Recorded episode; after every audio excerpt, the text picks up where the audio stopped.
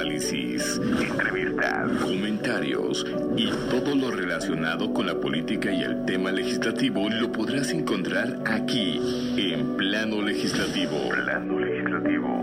Con el picor, la chispa y dinámica del periodismo con René Acuña, Fernando Moctezuma y Marco Antonio García. Plano Legislativo. Comenzamos. Gracias, muchas gracias de veras por otra edición más de Plano Legislativo en este martes 18 de abril, un martes caluroso en la Ciudad de México.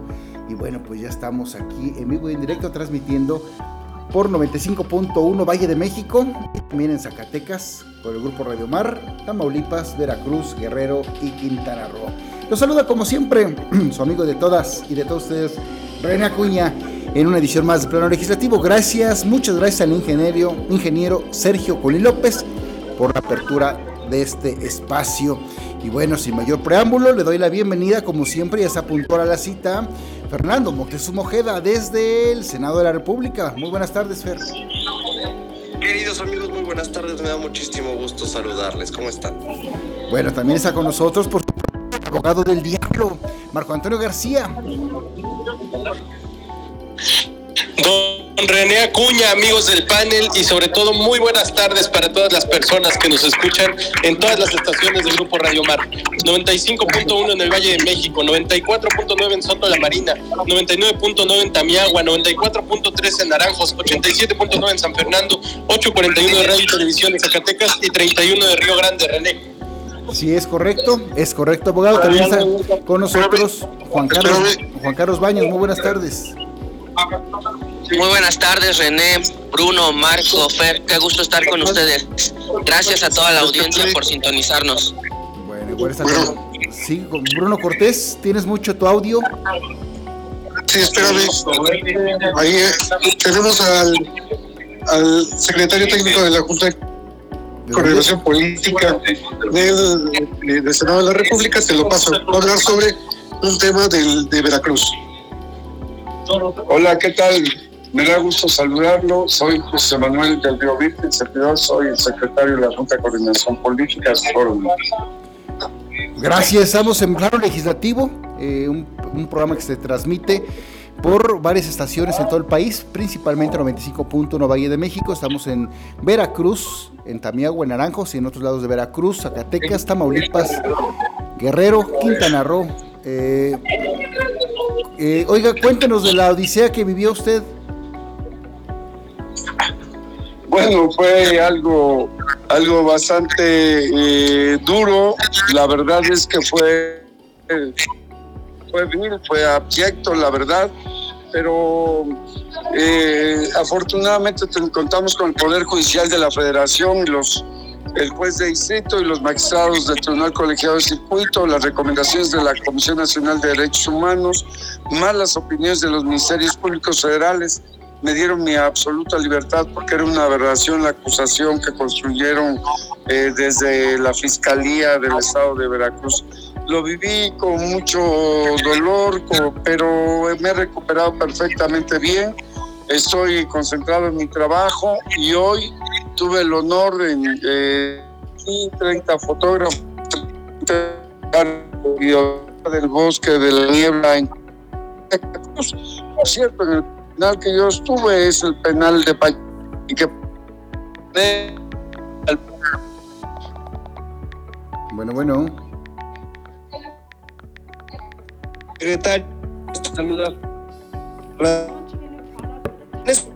secretario ¿En algún punto eh, llegó usted a tener alguna eh, a, a, algún sentimiento de cobrar justicia, que no venganza, simplemente justicia de de, eh, de, de, de que se aclararan las cosas eh, más a profundidad? Sí, claro, mire, yo lo que lo que no abrigo por ningún motivo es venganza y tampoco en mi corazón hay rencor yo lo que eh, busco es honestamente que se limpie mi nombre absolutamente porque ellos fueron bastante incisivos en medios de comunicación, escritos, televisivos, radiofónicos. Y por supuesto que, que lo que busco es eso, que quede muy limpio mi nombre, aunque para la justicia quedó perfectamente bien claro. Para algunas partes de la sociedad no quisiera que quedara ninguna mancha, porque yo me dedico a la academia y me dedico ahora a la política también. Secretario, buenas tardes. Le saluda Marco Antonio García de aquí de Plano Legislativo. Oiga, cuando ocurrió todo este incidente se rumoraba muy fuerte que había una estrategia de presión política en su contra que al final se revirtió. ¿Qué se puede hacer ahora desde su trinchera para evitar que otras personas sufran esta persecución como la que usted siguió? Bueno, la verdad es que hacer lo que está haciendo el senador eh, Ricardo Monreal Ávila.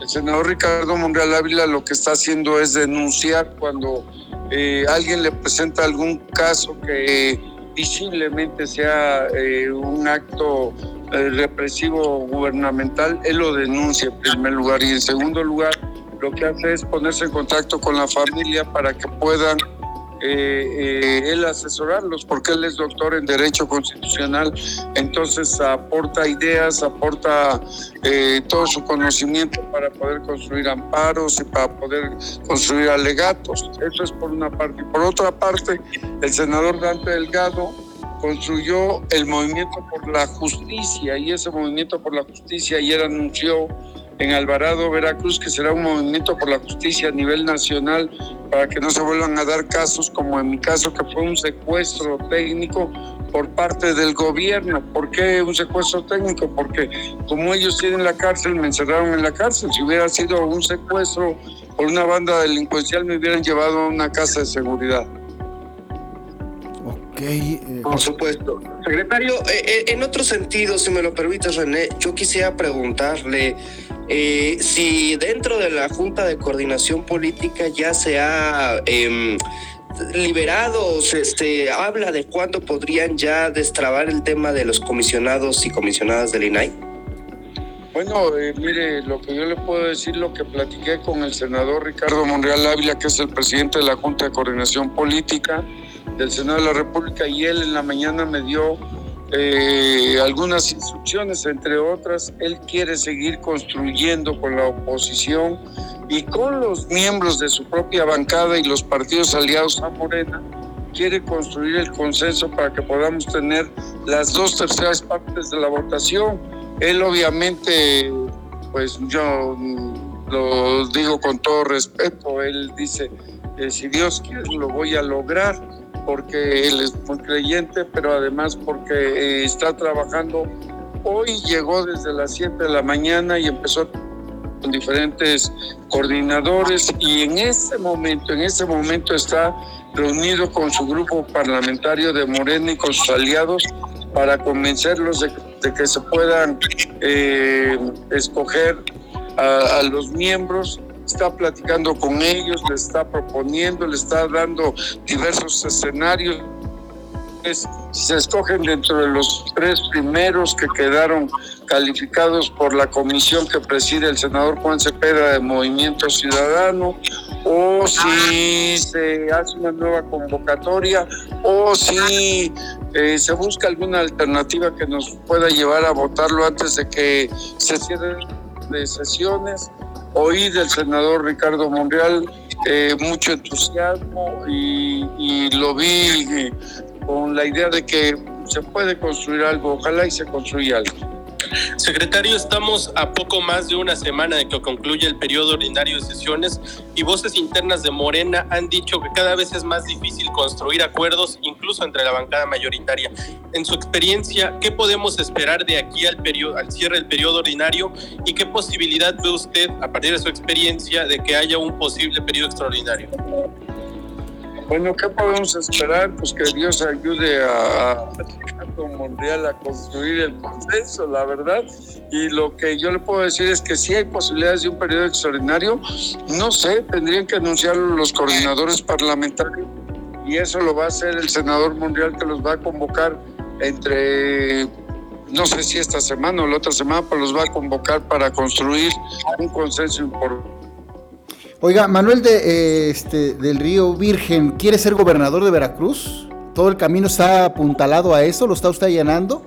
No, ahora estoy metido en el tema de, He estado yendo mucho a mi estado porque estoy acompañando a las víctimas eh, familiares de, presos que están en la cárcel y, la verdad es que se ha dado pues ahí un movimiento, pero no estoy pensando en eso, estoy pensando en construir con, la, con, grupos de la sociedad, de la oposición que pueda pues pueda ganar la gubernatura el próximo año. Para mí todavía no son los tiempos. Pero bueno, alguna aspiración política sí debe de tener. Está en puerta las diputaciones diputado federal dos ocasiones. Está San Lázaro, está ahí mismo la Cámara de Senadores. Eh, ¿Dónde se vislumbra en su futuro político? Pues donde Dios quiere y los votantes también. Bueno, pero sobre todo usted, usted tiene, digo, dice Dios, ayúdame que yo te ayudaré. Obviamente, por lógica, usted está en su camino. Pero ¿cuál es la brecha? O sea, hay, hay tres brechas, la gubernatura, la senaduría o la diputación federal. Yo estoy trabajando en Veracruz con todos los grupos y estoy trabajando muy fuerte. Voy a construir eh, eh, oposición, sí voy a construir oposición. No sé, todavía no he tomado la decisión de verme en la boleta, porque eso hay que platicarlo con la familia. Bueno, ya estaremos más adelante platicando a ver qué, qué, dice la, eh, aquí tenemos una sección que se llama La burbuja de cristal. Y si la agitamos, vamos a ver qué futuro le, le, predice a usted. Ayúdeme. Ayúdeme, ¿qué me va a tocar? Bueno, pues según aquí la bolita de cristal, dice que del río Virgen se va a apuntalar para la candidatura gubernamental próxima en Veracruz. De no suceder así, está todo para ocupar una curul en la Cámara Alta. Bueno, eso es lo que dice la bolita de cristal, hay que ver. que su boca sea de profeta. Bueno. Que su boca sea de profeta y pondré entonces mi parte. Perfecto. Última, rápido, este Fernando Moctezuma Ojeda, cronista parlamentario. Sí, no, pues ya nada más con relación con relación al INAI no hay posibilidad. La oposición, el bloque de contención había amenazado eh, pues de que si no, se, si no se sometía hoy, si no se subía al orden del día el tema del INAI, pues tomaría en la tribuna. ¿Cómo se ven eh, los ánimos en ese sentido desde la Jucopo? Bueno, el senador Monreal está platicando con los coordinadores parlamentarios para que no se pierda el diálogo. Ellos han amenazado el bloque de contención con tomar la tribuna y obligar, pero pues eh, desafortunadamente o afortunadamente, no sé cómo lo, desde qué óptica se vea, pues la mayoría la tiene Moreno y sus aliados, así es que el bloque de contención siempre ha dialogado con el senador Monreal y esa no va a ser la excepción que los busca el senador Monreal, que ha estado platicando con ellos, ¿eh? a uno por uno, así es que va a seguir en ese intento. Oiga, me, llega un mensaje de la audiencia de, ella de Tamiagua, Veracruz. Dice que cómo está, cómo va funcionando esa fundación de municipios en movimiento. Lo saluda Rosa Medel González de Tamiagua, Veracruz. Vamos funcionando bastante bien. Ese es un tema de la Fundación Municipios en Movimiento de, de Movimiento Ciudadano y entonces estamos trabajando ya en varios municipios y vamos a tener coordinadores municipales en los 212 municipios del estado de Veracruz, pero vamos escogiendo personas que tengan emoción, pasión por la sociedad y que le quieran servir de buena fe. Perfecto, abogado del diablo, no sé si quieras este una última pregunta. Secretario, los tiempos electorales ya están encima en Estado de México y Coahuila y desde luego las elecciones presidenciales. De cara al inicio del próximo periodo ordinario de sesiones en septiembre, ¿qué tan fácil o qué tan difícil va a seguir tejiendo acuerdos entre las fuerzas políticas de la JUCO? Bueno, pues va a estar eh, el tema, va a estar eh, movido en el Estado de México y va a estar movido en Coahuila en el debate en Coahuila fue muy, muy movido y el debate que viene en el Estado de México también será movido. Bueno, perfecto, pues gracias por, por, el, este, por estar con nosotros. Eh, esperamos entrevistar el próximo eh, jueves, sin duda alguna, el jueves ahí por ahí lo Yo el jueves. Si es el jueves pasado mañana, con gusto. Y si es el otro jueves, con gusto. Y si es el siguiente jueves y el que sigue hasta la elección del 24, todos los jueves estaría Bueno, pues ahí, ahí están los saludos, ahí para ustedes, pues este, los saludan mucho de Camiagua, Veracruz y de Naranjos, Veracruz. Que a ver cuándo se da una vuelta por Naranjos, dicen ahí los, los radioescuchas. Bueno, ahí están los mensajes. Bueno, oigan, eh, último, no sé si quiera último comentario para la audiencia solamente mandarles un saludo a mis paisanos de Naranjos, de Tamiagua, por supuesto de Poza Rica, de Papantla y de toda la zona norte de Veracruz y el sur de Veracruz y por supuesto que mi querida tierra Córdoba, Veracruz. Perfecto, gracias, muy buenas tardes. Un abrazo grande, hasta luego. Bueno, pues ahí está este del Río Virgen secretario técnico de la Junta de Coordinación Política, en plano legislativo. Bueno, pues vámonos. Estoy los lunes, lunes, lunes, martes y miércoles este. Querido Bruno, cierra tu micrófono, querido amigo. Lo que necesites. Bueno, vámonos rápidamente. Bueno, ahora sí ya déjenme hablar a mí, ¿no? Pues no, no, no avisas, no avisas, este, de, nos agarraste en fuera de lugar, querido Bruno Cortés. Te escuchamos, Bruno. Querido Bruno, bueno. Te, sucedió lo mismo que al diputado Jorge Triana con su llamada telefónica, querido amigo. Pero bueno, cuéntanos cómo van las cosas ahí en el Senado, amigo. Bueno, pues ¿qué les pareció la intervención del Río Virgen? La verdad es que es todo un, un, este, un personaje y aparte seguramente podría ganar la gobernatura de Veracruz, ¿no? Sí, bueno. Tiene serias posibilidades, sí. Sí, la, cuestión es de que eh, se descarta, ¿no? Y al contrario, yo creo que debe encartarse, ¿no? Pues ya con a estas alturas del proyecto, las aspiraciones son legítimas de cualquier persona, de cualquier, de cualquier ciudadano. Eh, pues yo, yo creo que sí, yo creo que sí tiene muchas posibilidades y digo, y ojalá que aceptara la candidatura porque sería uno de los mejores gobernadores de Veracruz, cabrón. Bueno, ya sin duda alguna ya... Queda claro que Del Río es una persona que sabe calcular los tiempos políticos y que entiende que ahora no puede darse este destape, sobre todo cuando está próximo a cerrar el periodo ordinario y parte de su labor es la construcción de estos acuerdos, pero que si compitiera tendría serias posibilidades, creo que eso es indudable. Bueno, ya eh, ahora sí que, estimada audiencia, nos agarró nuestro colaborador Bruno Cortés de sorpresa con una entrevista pues que no la no teníamos contemplada. Se me olvidaba presentar a Juan Carlos Baños, que también nos acompaña hoy, hoy martes 16, 18 de abril. Juan Carlos, muy buenas tardes. Muy buenas tardes, René, compañeros del panel. Muchas gracias a la audiencia por sintonizarnos. Bueno, pues ya estámonos. Eh, vámonos de lleno con temas interesantes. Hoy parece una catombe, casi yo lo diría así, en el ámbito político, porque el presidente pide que las labores del INAI sean absorbidas por otras instituciones que ya existen. Así lo dijo este eh, Andrés Manuel López Obrador. Vamos a escucharlo.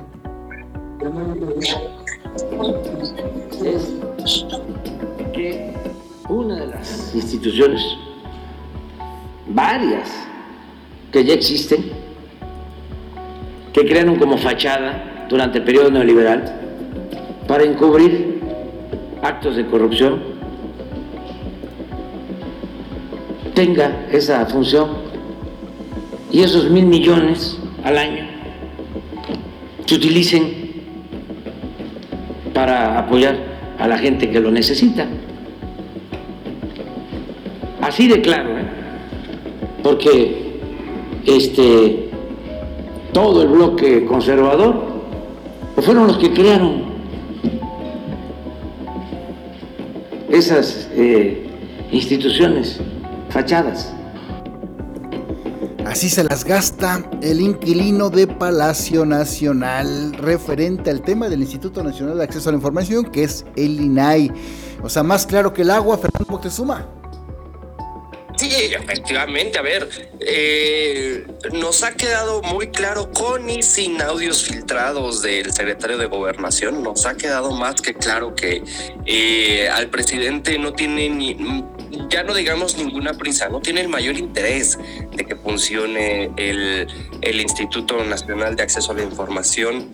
Eh, y, al final, a ver, hace unas semanas yo aquí celebré que se hubiera eh, descartado, que se hubiera vetado el, eh, los, los, nombramientos porque uno de los, de los dos eh, consejeros designados había sido el peor calificado, pero era amigo de Ricardo Monreal. Sin embargo, de esto a que congelen todo el trámite y que congelen, eh, detengan ahí toda la, la, maquinaria que representa el instituto, bueno, eso ya es otra cosa y por supuesto que no puedes dejar inoperante un instituto que te brinda certezas eh, y que procura tus derechos, no solo como, no, no es solo de acceso a la información, también es la protección a tus datos personales, también es la protección este, a, tu, a tu información privada. Entonces, eh, hay, que discernir muy bien, hay que discernir muy bien de eso y, por supuesto que, que, no deja de llamar la atención el hecho de que sea, como lo dijeron ellos, el mundo ideal, el hecho de que no haya transparencia.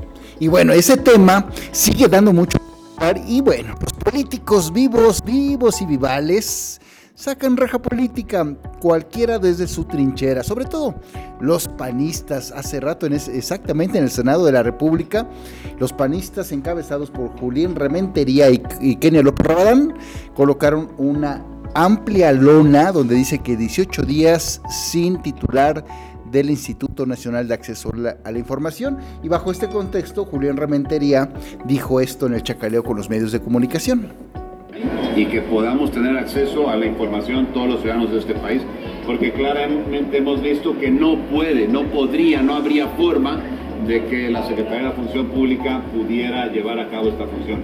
Para eso está diseñado el INAI, para eso ha funcionado. Gracias a él sabemos pues muchas de las cosas que han sucedido en este mismo gobierno, Segalmex, lo que pasó en Petróleos Mexicanos, lo que está pasando en muchas áreas del gobierno, el desabasto de medicinas, gracias a que hay acceso a la información. Y eso es lo que le incomoda, eso es lo que le estorba, eso es lo que no quiere permitir.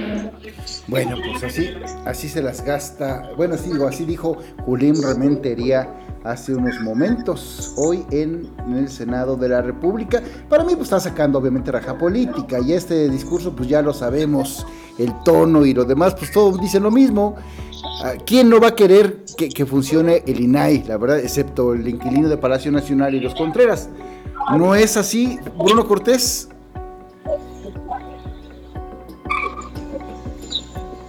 Creo que con don Bruno sigue ahí divagando en el patio. Acá estoy, acá estoy, acá estoy. Es que estaba en la conferencia de Clemente Castañeda y Clemente Castañeda también estaba pidiendo que se solucionara el tema de lo del INAI de hecho, presentó hoy otra denuncia contra este, el veto del presidente de la República y para que la Junta de Coordinación Política le diera agilidad al nombramiento de los tres este, miembros del INAI que hace falta. Perfecto, bueno. Eh, Juan Carlos Baños, ¿qué opinas al respecto? Sí, eh, otra vez para contextualizar a la audiencia, se supone que el INAI tiene siete comisionados que constituyen el Pleno. Actualmente solo hay cuatro, falta por designar a tres.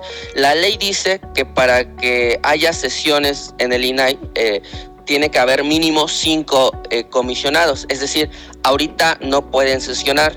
Y la falta eh, de o, los problemas que derivan de, de que no pueda eh, sesionar el Pleno, pues no solo afecta a la transparencia, ¿no? Bien lo dijo Fer, la protección de datos personales también está obstaculizada porque sin las sesiones el Pleno no puede, entre otras cosas, resolver procedimientos de protección, imponer sanciones o, determinar la apertura de procedimientos de verificación, ¿no? E, e, en ese sentido es por lo que se dice que el INAI está inoperante. Sin embargo, en la parte administrativa, pues sigue relativamente funcionando normal, ¿no? E, ese es el asunto. Eh, ahora bien, creo que hay que entender también un poquito de la lógica del presidente. No quiere decir que estemos de acuerdo con ella, pero, pero creo que daría muchas luces para ver por qué hace lo, lo, que hace. Porque una idea es decir, pues es autoritario y no quiere que, que, que, haya transparencia y rendición de cuentas. Y otra idea, que es la que yo suscribo, es que en la lógica de Andrés Manuel, la situación en la que nos encontramos pues es la de un cambio de régimen. Y en este sentido, la necesidad de reformar y en algunos casos incluso hasta eliminar instituciones, particularmente ahorita en la coyuntura pues el INAI, se debe más bien a que estas contienen en mayor o menor medida pues remanentes del régimen que se quiere dejar atrás, ¿no? Entonces, mientras tales remanentes estén plasmados en el diseño y en la estructura del INAI, el cambio de régimen no será posible, lo que él llama la cuarta transformación, ¿no? Eh, y, lo digo porque pues en sus declaraciones él, él, ha señalado que el INAI es un cero a la izquierda, que fue diseñado o construido por el bloque conservador, etcétera. Entonces creo que esa es su visión. ¿A qué voy con esto? Que mientras la oposición renuncie a buscar explicaciones más allá del discurso de que el presidente es un dictador, creo que va a seguir siendo incapaz de articular cualquier posible desencanto con su gobierno, porque en este ambiente de polarización, eh, cualquier, digamos, ataque ya no se ve como una defensa de las instituciones, sin, o, cualquier, em, sí, comentario que la, que la oposición diga, tú mismo lo señalaste, ¿no? Eh, las manifestaciones de Kenia y otros eh, senadores como Xochitl Gálvez con lo de la manta, pues se ve eh, o, se percibe como sacar raja política y no como defensa de las instituciones. Y creo que eso parte justamente de la idea de que pues estamos en una lucha política, ¿no? Donde ya lo único que se quiere es atacar y no realmente defender pues la democracia. Ok, ¿qué dice el abogado del diablo? Sí, sí, Bruno. Este, yo creo que se, equivoca este, Juan Carlos, la verdad, porque el tema aquí es no solamente defender las instituciones, sino las personas que están en las instituciones. ¿Por qué? Porque todos somos ciudadanos, todos tenemos derechos. El hecho de que el presidente diga que solamente los que están en la cuarta, cuarta transformación valen, es una dictadura, pues, o sea, eso no se puede tomar de otra forma. Que me disculpe, Juan Carlos, pero es una dictadura. Y eso es deleznable por cualquier lado que lo quieras ver. O sea, no solamente hay que defender a las instituciones, sino a la posibilidad de que las personas que puedan pensar diferente que tú tengan opciones y tengan formas de poderse expresar. O sea, la verdad es que a mí sí me parece, eh, ¿cómo se podría decir? Un absurdo el pensar que solamente los que están en la 4T son los que tienen razón y pueden opinar, pues. Bueno, ¿qué dice el abogado del diablo? ¿A quién vas a defender, hipócrita? no, no sé si a Juan Carlos Baños, porque me queda claro que él no está eh, justificando alguna postura, sino que nada más nos está dando elementos para entender el contexto nacional. Es que ese, contexto, no hay forma de entender ese contexto, eh, Creo que puede haberla, Bruno, creo que sí puede haberla. Pero fíjense que más allá el absolutismo de nunca ha sido una forma de yo quiero abordar otro aspecto de este pleito y es ¿Cuál es el peso de la oposición en este momento? De quien depende que se nombren o no a los comisionados faltantes de la oposición, sí es de la mayoría. Va a salir cuando la mayoría quiera, pero también depende mucho de la habilidad que tenga la oposición. Y tiene dos alternativas dialogar a partir de las bases que está sentando Juan Carlos o presionar a partir de estrategias constitucionales y metaconstitucionales. Parece, por lo que se alcanza a ver en el entorno del Senado, estas pancartas enormes que han colgado en el patio del federalismo, en el propio pleno del Senado de la República, que la oposición va a empezar a ejercer una presión que va más allá de lo legal y bienvenidas a ese tipo de estrategias, ¿eh? porque hasta ahora yo no se las había visto a la oposición y el que ya esté planteándose al menos como una intención, claro que hay que celebrarlo. Muchos he escuchado que dicen, es que la imagen del Senado de la República, pero ¿de qué estamos hablando?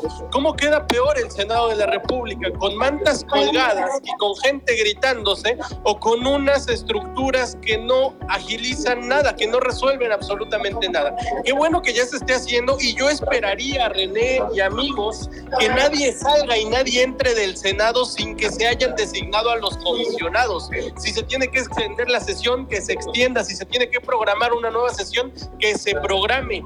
y que nadie salga del Senado sin que se hayan designado comisionados. Pero esa es tarea de la oposición. Hasta ahora parece que van bien. Falta ver que verdaderamente lo hagan. Bueno, vámonos a la... Yo, esa parte que, que dice el abogado del diablo, que hay la imagen del Senado, digo, yo recuerdo cuando Salinas de Gortari le interpelaron y Fox los sacó con unas orejas de burro, digo, desde entonces, desde Salinas de Gortari hay interpelaciones y hay un debate más abierto y hay, y hay un golpeteo político más fuerte. O sea, yo no creo que tengamos que asustarnos si tenemos una historia de 30 años de esto, pues. Bueno.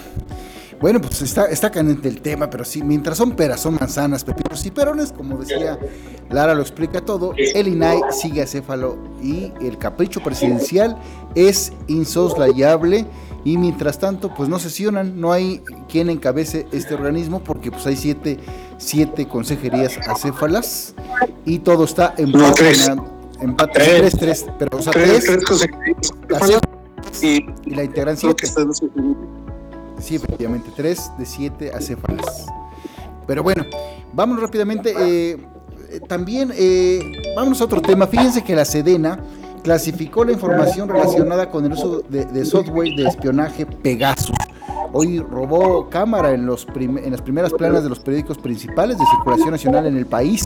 Este tema de la Sedena sigue mucho dando de qué hablar. Y la reserva 5 años. O sea, qué barbaridad. ¿Qué dice Fernando Montezuma Ojeda? Pues, ¿qué te puedo decir, querido amigo? Estoy, es, bueno, bueno. Sí, te escuchamos. Ah, sí, no, estoy, siguiendo la, la sesión del Senado de la República eh, a la espera de que precisamente este tema, este tema del INAI eh, pueda, pueda desahogarse, a ver qué sucede con la, como los platicaba eh, Manuel del Dio Virgen, que están reunidos el grupo parlamentario de Morena y sus aliados, bueno, a ver, a ver en qué momento pueden ya dar, dar trámite a este, a este tema. Y mientras tanto, pues ¿Qué, más puede estar sucediendo? Mira, en la corte están discutiendo el tema de la de la de la eh, de la integración de la Guardia Nacional a la, a la Sedena y en el foro de Unidos están, están, están echándose porras unos contra otros. Acaba de hablar Miguel Ángel Mancera y está también eh, el diputado eh, eh, exsecretario de, de- Economía, Ildefonso Guajardo. Eh, y bueno, están, están ahí platicando eh, entre ellos y, es lo que veo, están hablando de unidad y de gobiernos de coalición. Estoy siguiendo las, transmisiones. En la Cámara de Diputados pues no, no ha comenzado la, la sesión ordinaria. Bueno, ¿qué, qué dice en ese contexto el abogado del diablo? Este tema que pone sobre la mesa René sobre la clasificación de la información sobre el software Pegasus, más allá de las implicaciones que tiene en materia de seguridad, que me queda claro que son muy importantes, déjame hablar del ámbito de la transparencia. Y es ¿Existiría la posibilidad de que el INAI revirtiera esta reserva de la Sedena? Pero claro que sí. Si en este momento existiera el INAI operante y el Pleno tuviera a sus consejeros, ya no a los siete, a seis, es más, René, a cinco. O es más, vámonos todavía más lejos. Si la Corte le da la razón al INAI y deja que sesione con cuatro comisionados, este tipo de temas, claro que se les puede dar la vuelta. Hay, un gran tema con el ámbito de la transparencia y es la falta de mecanismos jurídicos para accionarlos. Una de las instituciones garantes es el INAI, pero ahora falta que las personas que están solicitando esta información se atrevan a recurrirlo. Muchas veces pasa, René y amigo, que las personas que trabajamos en medios de comunicación hacemos una solicitud de acceso a la información, nos la niegan o la reservan y entonces preferimos encabezar en, en nuestros titulares, ¿no? Rechazan esta solicitud de información y nunca nadie la controvierte. En cambio, hay que decirle a todas las personas que nos escuchan que una vez el mundo del INAI vuelva a operar, porque me queda claro que más pronto que tarde va a volver a operar, existe esta posibilidad de recurrir este tipo de reservas que se ponen por parte del Estado mexicano. Ahora parece que el tema de los comisionados del INAI va a estar muy fuerte en el Senado. Aún así, yo no sé si va a salir. Me queda claro y tengo que decírselo a nuestra audiencia, esta no es una lucha de la ciudadanía, es una lucha de la oposición, pero agotada esa batalla que se va a ganar por la vía judicial, entonces hay que hacer valer el derecho. Bueno, ok, ¿qué dice Juan Carlos Baños? Sí, eh, el 29 de enero pasado, eh, el INAI sí ordenó eh, al ejército dar a conocer los contratos con la empresa comercial, comercializadora Ansua, ¿no? que es la proveedora del spinware de todo este software llamado Pegasus que se ha usado para, para espiar eh, pues a, periodistas, a defensores de derechos humanos, ¿no? Recientemente se, se, ha señalado que uno de los más afectados ha sido, por ejemplo, Santiago Aguirre, que es el director del Centro de Derechos Humanos, Miguel Ángel Agustín Pro Juárez. Eh, eh, no es la primera vez que lo espían. Él ha señalado que durante el gobierno de, de Enrique Peña Nieto también, también se intervino su, su, celular. Es decir, este problema lamentablemente no es nuevo, lo cual agrava aún más el asunto. Cuando, cuando, el Comité de Transparencia de, de, la Secretaría de Defensa determina que todo lo relacionado con los, con los contratos de Pegasus tiene que ser información reservada hasta por cinco años, sí es algo muy grave porque no solo impide la transparencia y la rendición de cuentas, sino que se deja eh, que toda esta, mm, digamos, eh, uso, uso del software pues quede en la incertidumbre. En la conferencia matutina, el presidente señaló que se había dado, se había tomado la decisión de reservar todo lo que todo lo que tiene que ver eh, con la Sedena eh, toda información que tiene que ver con, con, los contratos de Sedena, porque el Pentágono se supone que está espiando al gobierno y, la DEA está eh, filtrando información a medios como proceso. Entonces, esa es la justificación.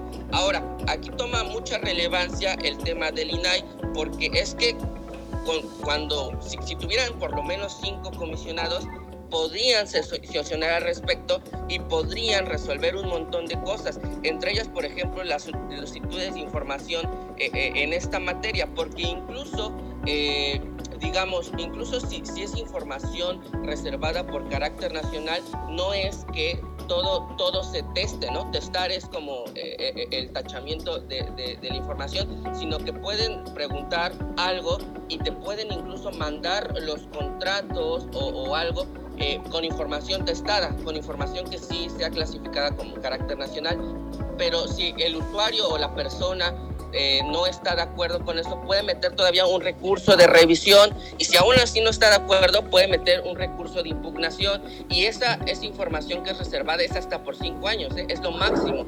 Puede incluso, con las determinaciones que, que dictamine el Pleno, pues ser menos, un año, seis meses, dos años. Es decir, por eso es tan importante que haya comisionados en el INAI.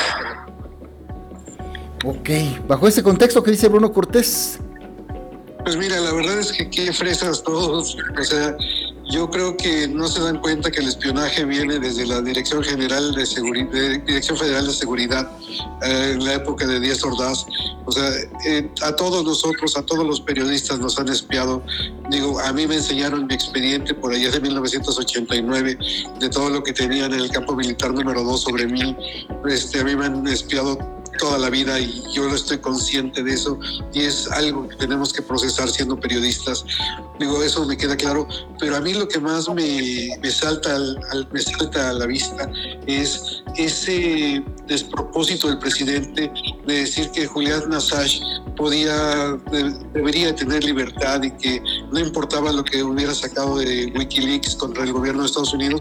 Y a la semana sale Guacamaya Leaks a dar 30 mil expedientes que le voló al ejército mexicano y por eso se supo lo de Pegasus. Por eso sabemos hoy que la Guardia Nacional está utilizando Pegasus, que el, que el ejército está utilizando Pegasus y que la Secretaría de Gobernación está utilizando Pegasus. No es solamente el ejército. Tenemos tres agencias de espionaje en México que están usando ese espionaje no contra el narcotráfico, no contra el crimen organizado, sino contra los ciudadanos. Eso es lo grave, ¿no? Y bueno, más, más aún, ayer tuvimos el despropósito del presidente de decir que por qué la DEA espiaba a los, a los grupos de, de, criminales, ¿no? O sea, ¿cómo que por qué? Pues, pues es obligación, lo que no hace el gobierno mexicano, lo que no hace el gobierno mexicano de estar recabando información contra los grupos este, delincuenciales. O sea, la verdad es que el grave problema no es que utilicen Pegasus, el grave problema es que lo utilizan contra la sociedad civil y no contra el crimen organizado. Bueno, esa es la opinión de Bruno Cortés. Vámonos rápidamente, abogado del diablo. Tema. Ayer. Eh, Vámonos, René Acuña. Ayer y hoy se llevó a cabo un foro del colectivo Ciudadano Unidos, Unidas, en el que participaron los presidentes de la oposición. Bueno, estuvo como siempre sacando raja política, Lili Telles, Claudio Ruiz Macías, Ochil Galvez, Beatriz Paredes, que es igual de hipócrita, igual que Alito Moreno, y Miguel Ángel Macera, así también como diputados Santiago Cris Miranda y Juan Carlos Romero Hicks. Bueno, la verdad se me hace un poco... Sí, también estuvo ahí Gurría, el exsecretario de, de Hacienda. José Ángel, José Ángel. José Ángel Gurría, pero... José Ángel Gurría, secretario de Economía y ex, presidente de la OCDE. Bueno, e, e, este, este tufo, ¿a qué, te, a qué, qué despide este tufo? ¿Cómo lo sentiste tú, Juan Carlos Baños?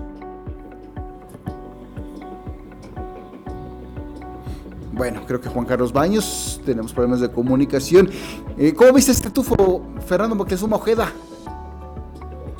Te digo, la verdad, querido amigo, muy ingenuo, a mi parecer. Muy, eh, como que tienen unas esperanzas que yo no sé de dónde sacan.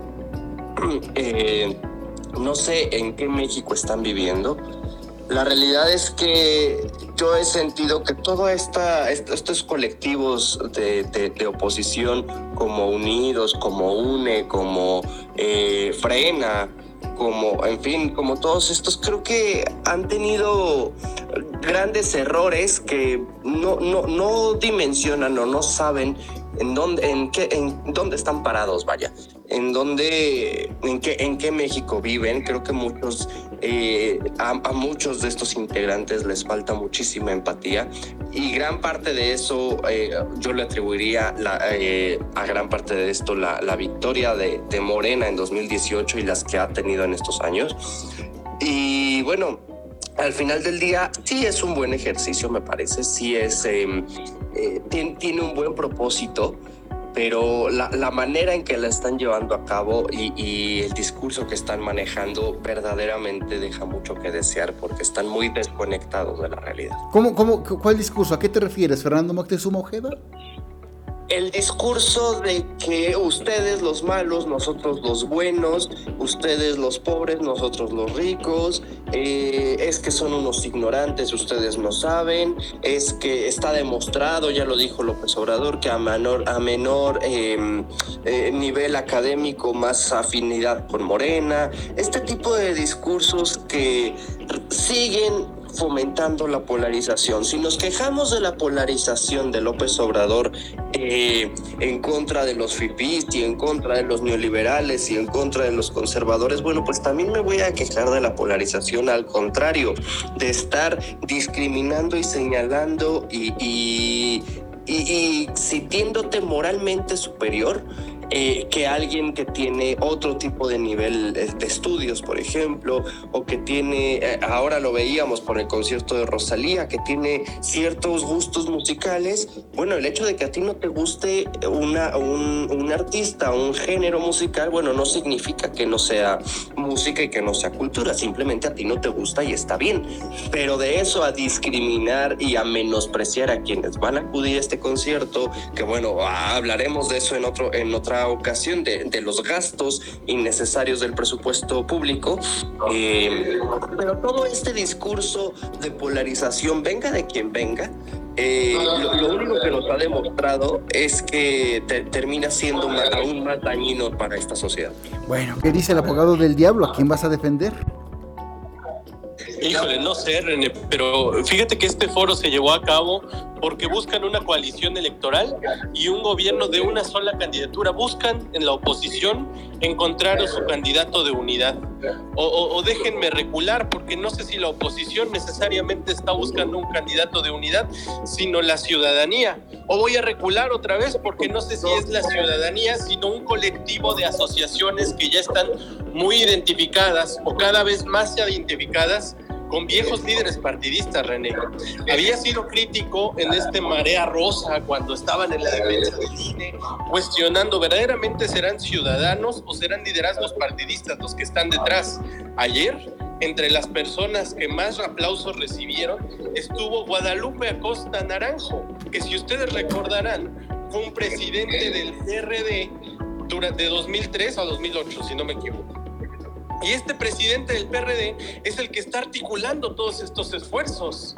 Y detrás de él también aparecían personajes como Diego Valadez, quien fuera procurador general de la República y ministro de la Suprema Corte de Justicia, y, personajes que uno dice, híjole, ¿De veras no tienen ninguna afiliación partidista? Yo no lo sé, no me termina de quedar muy claro, pero entonces empiezan a desfilar todas estas corcholatas de la oposición y a todas no les queda nada más que agregar René Acuña porque les preguntan, ¿verdad que estás de acuerdo con un gobierno de coalición? ¿Y qué van a responder? Pues claro que sí, ¿no? Si ya están en ese foro y les hacen una pregunta tan expresa, pues no les queda otra salida que decir que sí. Déjenme agregar otra cosa que me llamó la atención, porque entre los ciudadanos que estaban en la audiencia, era un lunes a mediodía. Señora, señor que nos escucha, yo le pregunto a usted, ¿usted qué hace un lunes a mediodía normalmente? ¿Usted tendría tiempo un lunes a mediodía de ir a un evento político?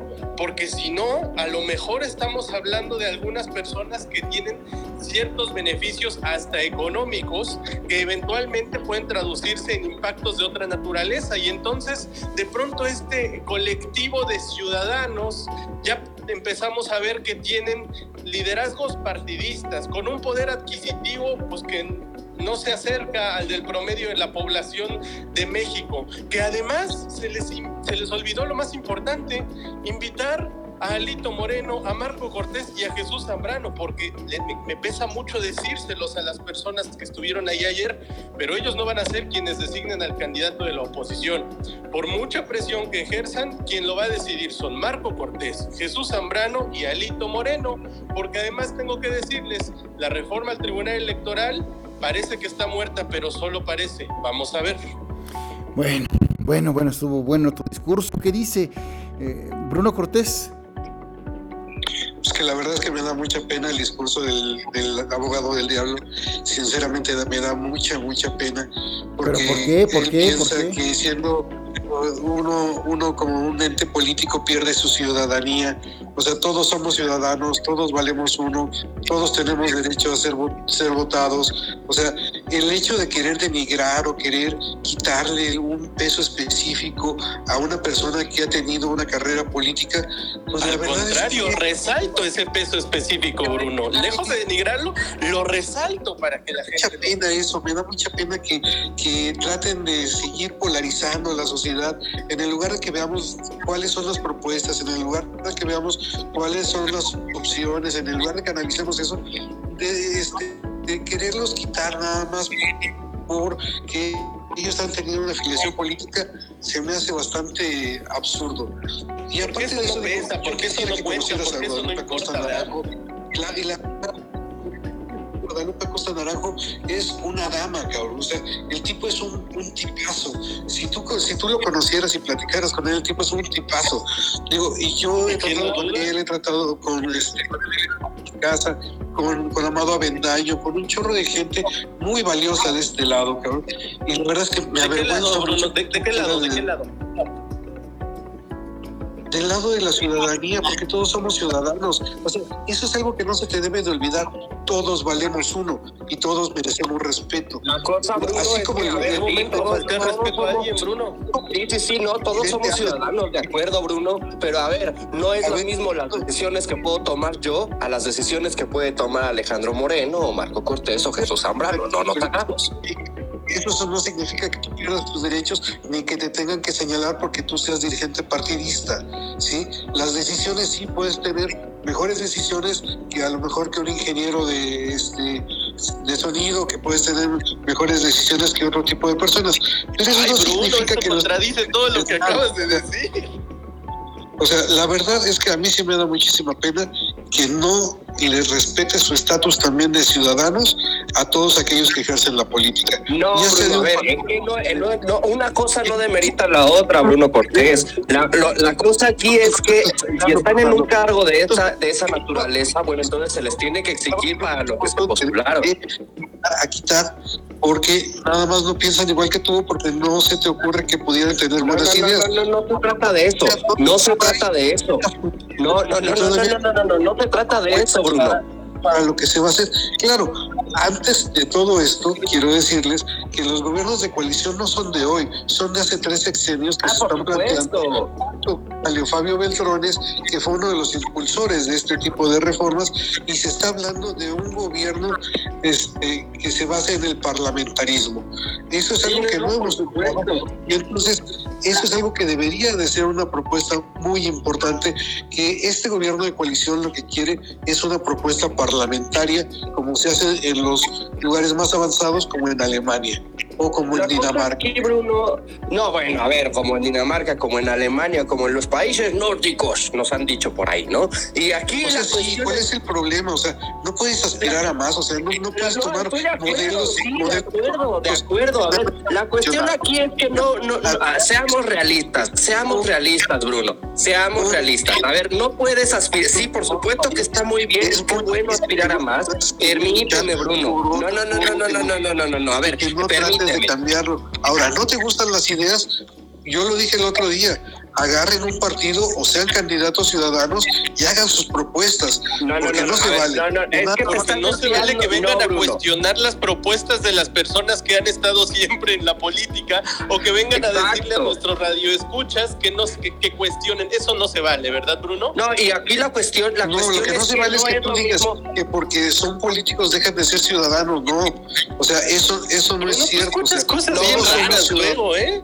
Yo, yo ayer escuché la repetición y Fer no dijo lo que dices que dijo. Y me queda claro que yo no dije lo que dices que digo. Entonces, a ver, para aclararle la a nuestra audiencia, digo, para aclararle a para- nuestra audiencia esto que Para dice eso que precisamente dije. La- las redes Yo no sociales demerito ustedes- el- la calidad del estatus de ciudadano de las personas que participaron ayer. Para nada, son ciudadanos como nosotros. A ver, Entonces es que- es que no nos confundamos, no nos confundamos. a. ¿no? Pero hay que decirlo, no es lo mismo Sí, el peso todo- específico de Guadalupe Acosta por su- Naranjo que el que pueda tener eso, cualquiera de pero, nosotros. a ver, aquí, ¿eh? entonces, todos los que Claro. estuvieron ayer son ciudadanos, ¿no? ¿Sí o no? ¿Cómo, cómo? Todos los que estuvieron No, ayer fueron ciudadanos. No Sí, necesariamente. sí, ciudadanos Ah, ligados a partidos políticos, claro que sí. Entonces, sí es un movimiento ciudadano. ¿Sí? Si tú estás aceptando que todos los que estuvieron ahí son ciudadanos, estamos aceptando que es un movimiento de la sociedad civil y de la ciudadanía. De un A eso grupo voy, muy no específico de la necesariamente, sociedad no civil. necesariamente. Eso no es toda la sociedad civil como quieren hacer Exacto. creer, ¿eh? No puedes no, meter a además, 100 A millones ver, de no te personas desvíes. Bruno. No, O sea, no, no, no te desvíes, no te desvíes. Aquí la cuestión de que estás diciendo y lo que estás apuntando, Bruno Cortés, es que por un lado quieres hacerle creer a, las, a la audiencia que el peso de las decisiones que tiene Alejandro Moreno la puede tener el señor Juan que me vende la carne aquí en la esquina. Y no es así, perdón. Pero las cuestiones aquí es que precisamente están como que- No, no, no, no, no, y no me interrumpas, permíteme, a ver, permíteme terminar. No, no, no, no, no, no, no, a ver. Una cuestión aquí es que para eso están, para eso están electos, para eso están en sus encargos y para eso están siendo, ejerciendo los poderes a los que se les eh, sometieron. Él daba grasa y llegó a ser presidente. O sea, obviamente sí, si tú quieres poder hacer un mejor país, se puede hacer. Pero no le puedes Pero, pero lo que no Pero no es, de- no es de ni de la noche a la mañana ni es de esta manera. Y, la cuestión aquí, Bruno, y amigos de la audiencia, es que no es lo mismo el peso de las decisiones de uno que de otro. Y así como a mí, a mí en lo particular, yo porque soy ciudadano, no me van a poner a, a ser cirujano plástico cuando yo no tengo ni santa idea de medicina, ¿de acuerdo? Entonces, para eso están eh, en sus posiciones de partidos políticos. y sí, precisamente, son ciudadanos, estoy de acuerdo. Tienen derecho a ser votar Sí, pero si tú no agarras tu derecho, pues entonces o sea, no es culpa de Alito, no es culpa de Acosta no, a ver, a ver, no, no te confundas, no, ni, ni, te confundas ni, ni, hagas confundir a la audiencia, Bruno. No, no, no, no, no, no, no, no te salgas del guion, no, no, no. Aquí la cuestión es. O sea, ahora tenemos guion, tenemos que tener nada más el que tú dices. No, no, no. No, a lo que quiero llegar es que no es lo mismo. No es lo mismo. Por más que quieras hacer creer a la audiencia. No es lo mismo, pero al final los resultados siguen siendo los mismos. Bruno, déjame decir una cosa nada más, una cosa muy rápido. Todas estas organizaciones que creen que van a elegir al próximo candidato de la oposición, se equivocan. Quien lo va a elegir son tres personas. Alito Moreno, Marco Cortés y Jesús Zambrano o sus sucesores si hay cambios en las dirigencias y si acaso alguna asamblea y si acaso alguna asamblea pero así así porque tú digas a mí me gusta fulano de tal no lo siento pero no es así bueno pues entonces no entiendes lo que es la llegar a consensos, pues, o sea, es obvio que se tiene que llegar a consensos, es obvio que va a haber un comité de deliberación y es obvio que si a ti no te gusta, puedes hacer tu partido y puedes proponer otra cosa. Lo que no puedes hacer es quitarle su carácter de ciudadanos a todos los que estuvieron ayer en el evento. Eso es lo Nadie que no puedes les quita su carácter de ciudadanos, Bruno. La cuestión es que no son ciudadanos comunes y corrientes. Ah, no ahora necesitan necesariamente necesitas tener un ciudadano común y corriente. Entonces vamos a salir a la calle a, jalar a gente para que vaya a los eventos. No, no, no, no. Eso se llama bueno, vamos a. Aquí, ya está cada vez, el tema. Sea, sea, quien seas, mira, te lo voy a, te voy a poner un ejemplo muy simple y muy rápido ya para acabar con este tema. Te recordarás de Juanito, a Juanito que era el, eh, el pues el, el patiño de López Obrador. E, esta persona no deja de, Juanito no deja de ser ciudadano, pero al momento en que te integras a un partido político, dejas de ser un ciudadano simple y te atienes a lo que digan tus, eh, tus acuerdos, tus, eh, tus lineamientos, tus normativas. No, no puedes decir, ah, sí, yo voy a entrar a militar a este partido, pero sigo siendo ciudadano. No es cierto. No es cierto. claro, es como las sociedades, Fernando que somos, o sea, qué parte de que existen leyes y reglamentos no se entiende, pues, o sea, para convivir necesitamos tener leyes y reglamentos y acuerdos. Para eso se hace la política. A ver, mira, tan sencillo como lo siguiente, tan sencillo como lo siguiente. La bancada del PAN en la Cámara de Diputados, cuando se va a, a dirimir un tema de, alta importancia, como por ejemplo las, las cuestiones eh, constitucionales, las reformas constitucionales, primero se hace una votación dentro de la bancada y gane sí o gane no. Entonces el resto de los diputados, estén de acuerdo o no en lo individual, se allanan y votan a lo que ganó dentro de su, de su bancada.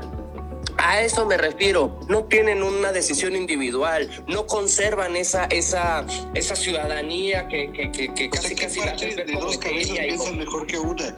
O sea, bueno, ya, vamos a darle vuelta al asunto. Si no, ya estamos en el cerrojazo del plano legislativo.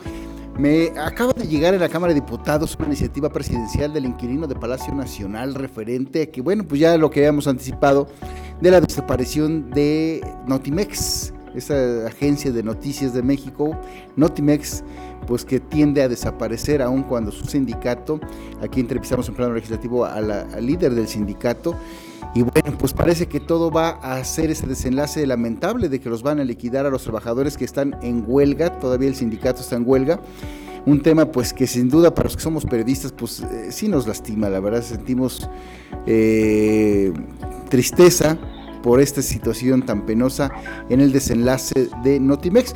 Además, además eh, mandó una iniciativa también para, eh, pues, este, fusionar a varios este, organismos como el Instituto Nacional de Pesca y Agricultura, así como el Instituto Nacional de Lenguas Indígenas, el Instituto Mexicano de Tecnología del Agua, Instituto Nacional de Ecología y Cambio Climático, También el Instituto Mexicano de la Juventud, el Instituto Nacional de Personas Adultas Mayores, el Consejo Nacional para el Desarrollo y la Inclusión de las Personas con Discapacidad, así como la Secretaría Ejecutiva del Sistema Nacional Anticorrupción.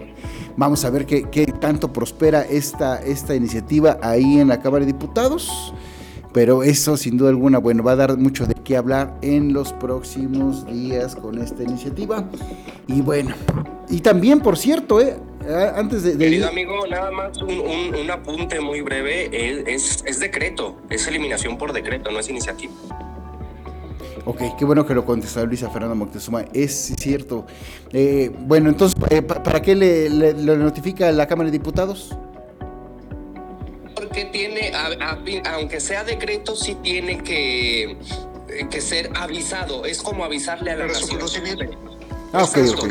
Ya, ya, ya, no se le consulta si se hace o no se hace, nada más te está avisando que se, le va, que se va a hacer. Bueno, y ya para... Yo quisiera decir el tema de Notimex, mi querido René, y es que el tema no es solamente contra Notimex, es contra todos los medios de comunicación que utilizaban el servicio de Notimex.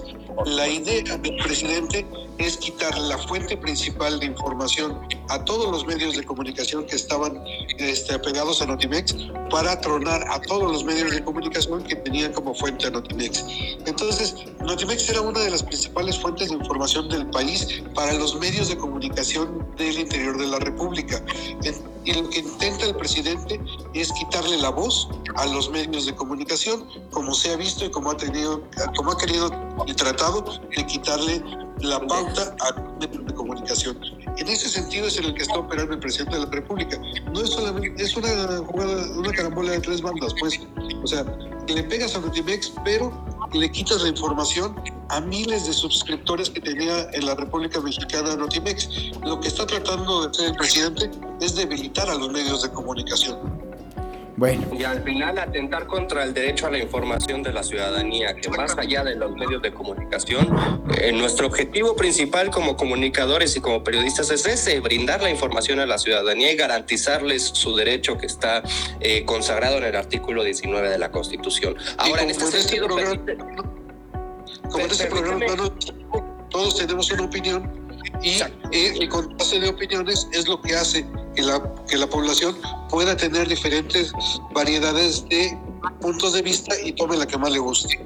Y se forme un criterio, por supuesto, y en este sentido déjame coincidir contigo, Bruno, y abonar a ello. Eh, a ver, al presidente, y el presidente lo ha dicho en muchas ocasiones, ¿para qué ven a Ciro Gómez Leiva? ¿Para qué en plano legislativo? ¿Para qué ven a López Dóriga? Si aquí están las mañaneras, para el INAI no sirve para nada si aquí somos los más transparentes. Ustedes nada más vean las mañaneras. Ese es su sueño ideal. Eh, creo que ese es, el, ese es su, su idílico. El hecho de que nadie consuma ningún tipo de información más, lo, más que lo que sucede en las mañaneras. Y ni siquiera las crónicas de las y los reporteros que van a las mañaneras, sino las transmisiones y lo que él publica en sus redes y en sus eh, videos, eh, los extractos de estas mañaneras, porque al final del día, él quisiera que no hubiera más información excepto la que él la que él ostenta en la en la en las conferencias y en este sentido, déjame, déjame comentar lo que había sucedido, lo que ha sucedido en muchas ocasiones. Recordarán, queridos amigos, amigos de la audiencia, que en los sexenios pasados había eh, conferencias de prensa del secretario de Hacienda, del secretario de Economía, del secretario de Turismo por separado. Este sexenio no ha habido una sola conferencia de prensa de las secretarías que no sucedan en la, en la mañanera y que no sucedan al día siguiente de lo que sucedió, de lo que queremos conocer. Eh, por poner un ejemplo, la, explosión eh, de, de, Hidalgo, eh, recuérdame dónde fue, querido. En Tlahuelilpan, en Tlahuelilpan. En Tlahuelilpan. La, la explosión de Tlahuelilpan por, de, de Huachicoleros no tuvo información hasta la mañana siguiente en la conferencia matutina en, sexenios pasados, y no estoy echando porras de nadie, pero por lo menos antes en el momento salía el secretario o el titular de la dependencia en cuestión y entonces se daba la información al momento. En este sexenio no hay más información más que la que tiene la venia del, del presidente de la República. Sí, que eh, por cierto sigue adoleciendo esa, esa explosión que dejó 137 muertos, 69 personas fallecidas y un sinnúmero de víctimas desamparadas que hasta el momento ya pasó el sexenio de Omar Fayad Meneses y hasta el momento están al desamparo, sin recursos, eh, en el abandono. Valga, sirva de paso ese comentario a lo que dice Fernando Moctezuma de esa, esa quemazón que hubo entre Abuelilpan. Vámonos, vámonos Bruno Cortés, buenas tardes, despídete. Buenas tardes, mi querido René, gracias por todo. Este, síganme en mis redes sociales, que es Bruno Cortés FP en Twitter. Bueno, vámonos, Carlos Baños.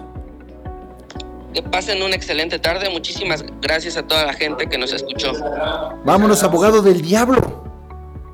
Vámonos, René Acuña. Coincido parcialmente con mis compañeros, ¿eh? La última publicación del portal de Notimex es de junio de 2020. El último tuit de Notimex es de junio de 2020. Yo no sé qué tanta información estaba proveyendo. En Twitter me encuentran como arroba García Pérez-bajo.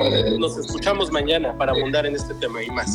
Vámonos, Fernando Moctezuma Ojeda arroba Fermoctezuma o en todas las redes sociales. Muchísimas gracias por permitirnos acompañarles. Por ahí les estaré platicando lo que suceda en Cámara de Diputados, en el Senado, en el Foro de Unidos y por supuesto en la Corte donde se está liberando el tema de la Guardia Nacional. Sí, se quedaron muchos temas, la verdad, este, en el tintero. Estábamos, tuvimos una entrevista improvisada de último momento con, Bruno Cortés y bueno, pues ahora sí que ahí eh, los, eh, para los que se perdieron el inicio de plano legislativo, más tarde en plano legislativo está la repetición en, del programa de hoy, hoy martes 18 eh, de abril. Gracias a todas y todos ustedes por su atención. Se despide su amigo René Acuña con el gusto de su atención y mañana nos escuchamos en punto de las 12 horas porque va a estar también buenísimo. Ya Fernando Moctezuma nos adelantará, nos comentará todo lo que va a pasar hoy eh, y en el debate pues estaremos como siempre pendientes. Gracias, que tengan todos una excelentísima tarde. De esta manera llegamos a la parte final de esta emisión de Plano Legislativo. Nos escuchamos en nuestra próxima emisión.